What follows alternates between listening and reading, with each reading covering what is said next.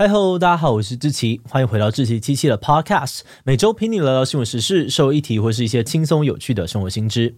那今天这一集我们要来聊聊的主题是数位游牧。你知道有一种新的生活形态可以边工作边旅游吗？你可以这个月在日本看着富士山上班，下个月飞到葡萄牙的沙滩上面办公，在下个月又去泰国边工作边旅游。最近几年，这种边工作边旅行的数位游牧生活越来越受到欢迎。这波热潮的起点是疫情期间盛行的居家办公制度，它大幅度的改变了许多人的办公模式。即使现在疫情大致告一段落，这种制度还是很大程度上被保留了下来。很多公司都转变成让员工自由选择要不要进公司上班，而这种不进公司的工作形态，让很多人不再被地点给束缚，想要在哪工作就在哪工作。因此，这一两年来呢，数位游牧越来越普遍。根据统计哦，二零二二年光是美国就有一千六百九十万名的工作者认为自己正在数位游牧。是说，数位游牧具体来说到底是什么？该怎么样做到？而这种生活形态真的有那么美好吗？今天就让我们一起来聊聊数位游牧吧。不过在进入今天的节目之前，先让我们进一段工商服务时间。你知道吗？近年来低轨卫星产业正在兴起，预计未来十年内全世界会发射数万颗的低轨卫星。低轨卫星具备了低延迟、高频宽、低成本等特性，就算呢是在偏远的地区，都能够接收卫星网络讯号，可以与 5G 相互搭配，解决覆盖性不足的问题。而在这个崭新的时代里面，台湾也不会缺席。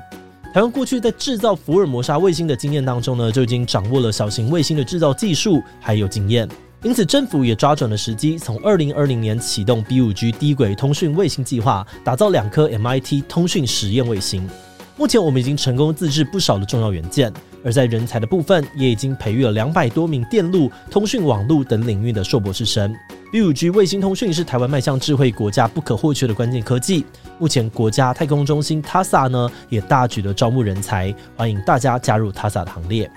那有兴趣的观众，欢迎点击资讯栏的连接，了解更多台湾卫星通讯发展的资讯哦。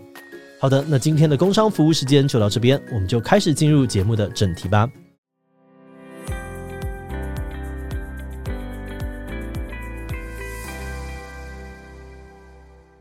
数位游牧指的是完全远端办公，不受工作地点限制，自由移动的生活模式。其中最典型的状况就是带着一台笔电，在世界各地选择你喜欢的地方，透过网络工作。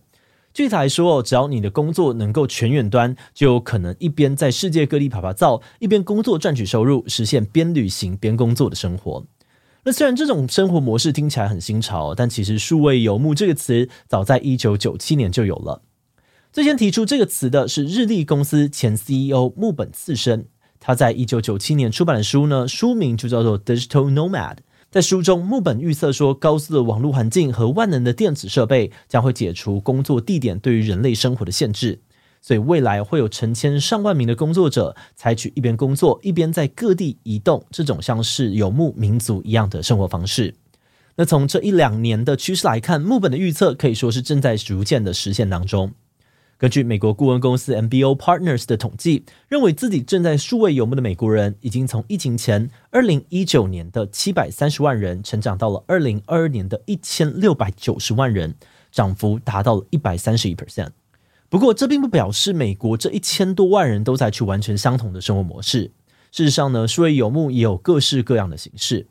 根据旅游市场开发顾问艾娜的研究呢，数位游牧最核心的要素，并不在于旅行的频率或是地点，你不一定要高频率的转换地点，也不一定要出国，重点是在于哦，你的工作能不能够不受地点限制。那这边为了方便说明哦，我们可以把数位游牧大概分为四种阶段。最初阶的就是还是住在原本的生活圈里面，只是会去不同的环境工作，比如喜欢的咖啡厅啊、图书馆，甚至是公园。而再来是国内的数位游牧，例如你在台北有个固定的据点，或者是说有个家，但会不定期的跑到台中啊、花莲等等的其他县市住上几个月，这种就算。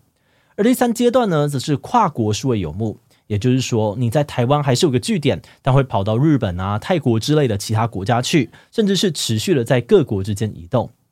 而最高阶的数位游牧呢，则是没有固定据点。就是真的像游牧民族一样，带着所有的家当，在各个国家啊、各个城市之间旅居工作。那这样子看下来哦，其实数位游牧的入门门槛不见得很高。像是国内的数位游牧呢，就不会遇到语言、签证、物价水准、高额机票等等的问题，但同时还是能够体验到在不同城市生活的新鲜感。不过，无论是哪一种形式的数位游牧，都必须要跨过一道基本门槛，那就是工作地点不受限。这接下来的问题就会是：那么怎样的工作符合这样子的条件呢？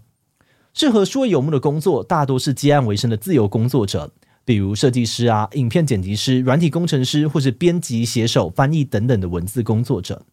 因为他们是自雇者，不需要被公司的规则、雇主要求限制，而且这类型的工作通常都可以独立作业，只要透过网络就能够传送工作成果。但是，适合自由接案的工作类型毕竟有限，也不是所有人都适合当 freelancer。那么，对于受雇于企业的人来说，想要数位游牧的话，又该怎么办呢？有些人会选择跟公司谈判，或是一开始就应征可以全远端的职缺。除此之外啊，还有另外一种的可能选项，那就是办公度假。办公度假的概念其实跟数位游牧很像，只不过更多是用来形容企业内部的一种制度。意思是让员工可以在一定的期间之内到喜欢的地方边度假边工作。由于办公度假可以将人流带往乡村，刺激地方的经济，并且缓解城乡人口，因为这个工作的机会集中到大城市而分配不均的情况，所以在疫情爆发之前呢，日本政府就开始积极的推动日本国内版本的办公度假。具体的推动方式就是帮忙媒合企业跟地方自治团体，同时准备好地方的 WiFi 啊、住宿的设备等等的硬体设备，让在东京工作的上班族也能够不定期的前往有温泉跟海景的和歌山县，或是看得到富士山的山梨县，边度假边工作。而且不只是日本哦，像是芬兰啊、西班牙、希腊等等的欧洲国家，也都为了提振当地的旅游业而开始推行数位游牧签证。让世界各地的远距工作者申请比观光签更长的滞留天数。那虽然目前台湾政府还没有正式出现过这方面的讨论，但是在疫情期间数位游牧声量快速升高的情况之下，也有些企业主动导入了办公度假制度。比如旅游电商平台 Klook 就让员工一年可以有三十个工作天，可以在世界的各地办公度假。好的，那虽然数位游牧的生活听起来真的很梦幻哦，但这样子流浪的生活也不完全都是美好的，背后其实还是会遇到一些现实层面的问题。根据许多数位游牧民族的分享，他们最常遇到的一大问题就是被工作追着跑，因为比起在定点生活的一般工作者哦，边旅游啊边工作的这个数位游牧民族呢，生活通常会更花钱。他们不仅呢要额外的负担机票等等的交通费，在各地短期停留的住宿费加起来也往往比长租更贵。而且每到一个新的地方哦，也难免会在观光上面花上一笔费用。毕竟到世界各地游玩，本来就是很多人选择这种生活形态的原意。所以很多人呢，就必须要多做一点点工作，多接一点案子，才能够负担更高的生活费用。那这可能就会导致这些工作者明明到了自己向往已久的城市，却必须要花更多的时间在工作上面，没有时间享受当地的生活。此外，数位游牧的生活模式也可能影响到一个人的人际关系，进而影响情绪。美国作家菲利克斯呢，在一本讲述新游牧族群的书中就提到，新兴的数位游牧民族碍于时间跟财务上面的限制，其实很难深入的跟当地人建立关系。比较常发生的情况是，他们到了一个国家，最常对话的是其他的数位游牧者，而且哦，因为数位游牧移动频繁的特性，这种人与人之间的关系通常也很短暂，难以持续。那这种状况就可能导致许多的数位游牧者长期难以跟他人建立紧密的社交关系。虽然流连风光明媚的旅游胜地哦，却常常陷入孤独的情绪当中。而最后，数位游牧的盛行还可能加剧环境问题，导致气候危机更加的严重。菲利克斯呢，在书中就写到，从伦敦飞往罗马的航班呢，每个乘客会产生两百三十四公斤的碳足迹。而每个人搭乘一次短程航班所产生的二氧化碳呢，比马达加斯加公民一整年排放的二氧化碳还要多。从伦敦到罗马，距离其实就跟桃园机场到东京成田机场差不多。也就是说，即便呢我们在数位游牧的过程当中，都只是飞到邻近的国家，碳排放还是非常的惊人。而且随着跨国旅行的次数增加，也可能会导致气候危机加速恶化。节目的最后，也想来聊聊我们制作这集的想法。我们在收集资料的过程当中哦，一直都有一种好想要马上出国旅游的这种感觉。如果可以在京都岚山啊、竹林环绕的环境之下，以愉快的心情写脚本，工作效率应该可以大大的提升吧。但同时哦，我们也觉得要实现这种生活形态，并不是很容易的事情。不仅需要特定的专业能力，还需要具备相应的心理素质跟其他的软实力，实在不是一件很简单的事情。所以我们就很好奇哦，为什么还是有很多人向往这种生活，渴望出走呢？那我们觉得原因可能有两个层面，一方面呢是想要探索遥远陌生的事物，比如我们在上网时滑到各种国外旅游照片的时候，也常常会觉得好想要亲身体验、亲眼见证。但除此之外呢，也可能是因为我们想要逃离自己的日常生活。尤其哦，当你把陌生的远方拿来对比自己每天通勤上下班两点一线的生活时，可能就会有一种被现在的工作啊责任给束缚住，生活很无趣的感觉。此外，工作上面的挫折，永远存不到的买房投机款等等，这些种种的困境，也可能让我们感受到一种看不见出口、找不到目标的彷徨。这些情况都可能让我们在某些时刻产生一种想要抛开所有的责任，立刻远走高飞的冲动。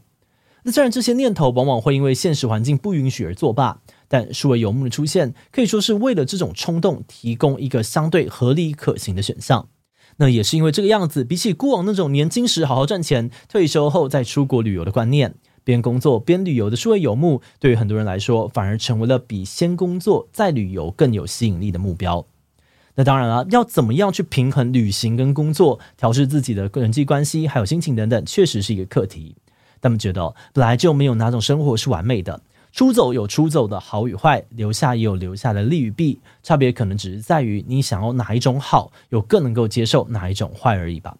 好的，那我们今天关于数位游牧的介绍就先到这边。如果你喜欢我们的内容，欢迎按下最终的订阅。如果是对于这一集数位游牧的内容，对我们的 Podcast 节目或是我个人有任何的疑问跟回馈，也都非常的欢迎你在 Apple Podcast 上面留下五星留言哦。那今天的节目就到这边告一段落，我们就下集再见喽，拜拜。